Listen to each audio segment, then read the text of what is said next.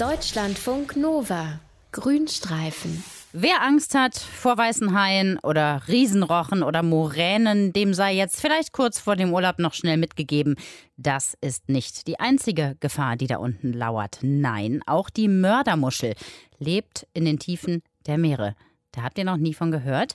Das könnte daran liegen, dass die Mördermuschel vom Aussterben bedroht ist. Dr. Mario Ludwig, unser Deutschlandfunk Nova Tierexperte. Erstmal, was hat denn die Mördermuschel angestellt, um sich diesen Namen zu verdienen?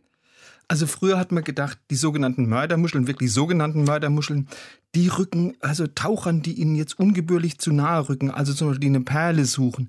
Und dann schließen die einfach mit ihrer starken Schließmuskulatur ihre Schalenhälften und klemmen dann diesen armen Taucher fest und ertränken ihn. Da hat man unglaublich lang dran geglaubt. Also auch die amerikanische Marine hat wirklich ganz lang am Glauben von der Mördermuschel festgehalten, weil in einem Handbuch für Navy-Taucher von früher, da war ein extra ein längeres Kapitel, da wurde ganz exakt beschrieben, wie eben der Taucher durch Durchtrennen des Schließmuskels der Muschel eben sich aus dieser tödlichen Umklammerung befreien kann. Richtig ist jetzt aber, natürlich kann diese wirklich gigantische Muschel diese beiden Schalenhälften mit großer Kraft schließen. Und zwar sobald so ein Schatten über den Muschelrand fällt, weil da sitzen so lichtempfindliche Augen.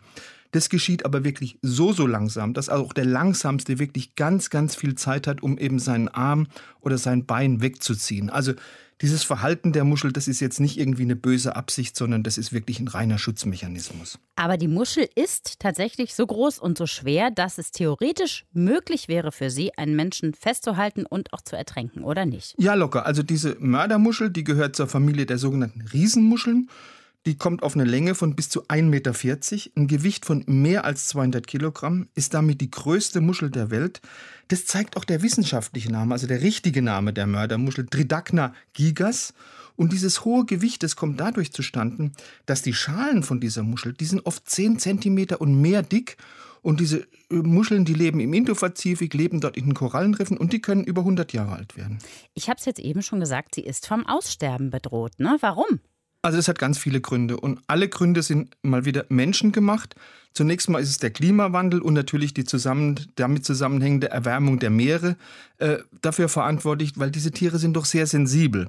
Dazu kommt noch eine zunehmende Umweltverschmutzung und, und das ist eigentlich die Hauptsache, dieser Schließmuskel der Mördermuschel, der relativ groß ist, der ist in China als kulinarische Delikatesse gefragt und der gilt auch in China als sehr wirksames Aphrodisiakum. Mhm. Natürlich gibt es dafür wieder mal sehr wenig wissenschaftliche Belege. Und auch die Schalen der Muschel, die sind unglaublich begehrt. Warum? Was ist mit den Schalen? Weil du aus diesen Schalen ganz wunderbar die verschiedensten Gegenstände schnitzen kannst. Also Armreifen, Ketten, Anhänger, aber auch mal eine ein Meter große Butterstatue. Mhm. Und diese Gegenstände, die sind wirklich aus Muschelschalen, die sind in China unglaublich begehrt. Vor allem, und das hängt jetzt wieder mit was ganz anderem zusammen, seit der illegale Handel mit Elefantenstoßzähnen härter geahndet wird. Also diese Muschelschalen, das ist so eine Art Ersatzelfenbein.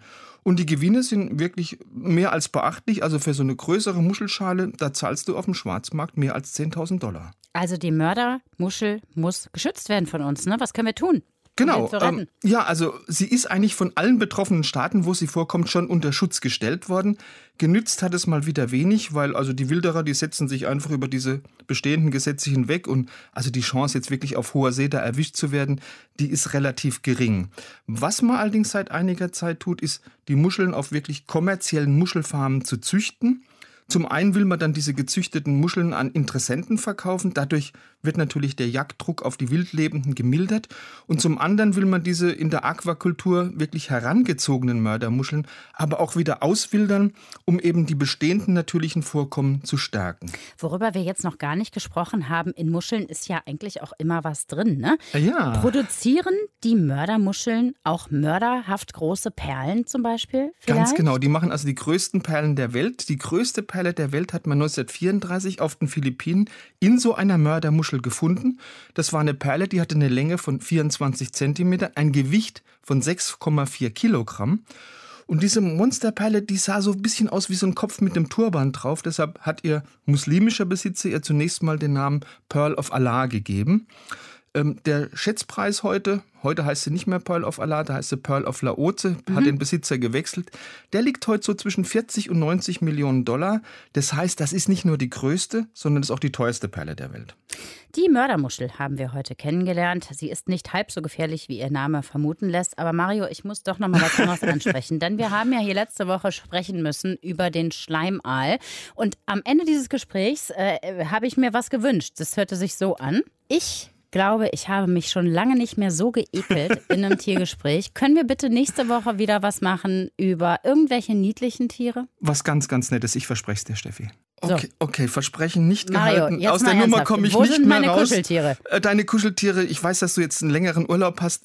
Äh, Aha. Wirklich jetzt ganz ehrlich versprochen. Danach kommt mindestens ein schönes Kuscheltier. Ich mach's Du wieder weißt, gut. dass du das jetzt auch wieder im Radio gesagt hast. Ich weiß, ne? ich habe aber nicht gesagt, wann genau. Mhm, gut, ich nagel dich darauf fest. Vielen Dank Das für weiß heute. ich. Mach's gut. Bis Du bald. auch. Deutschlandfunk Nova. Grünstreifen.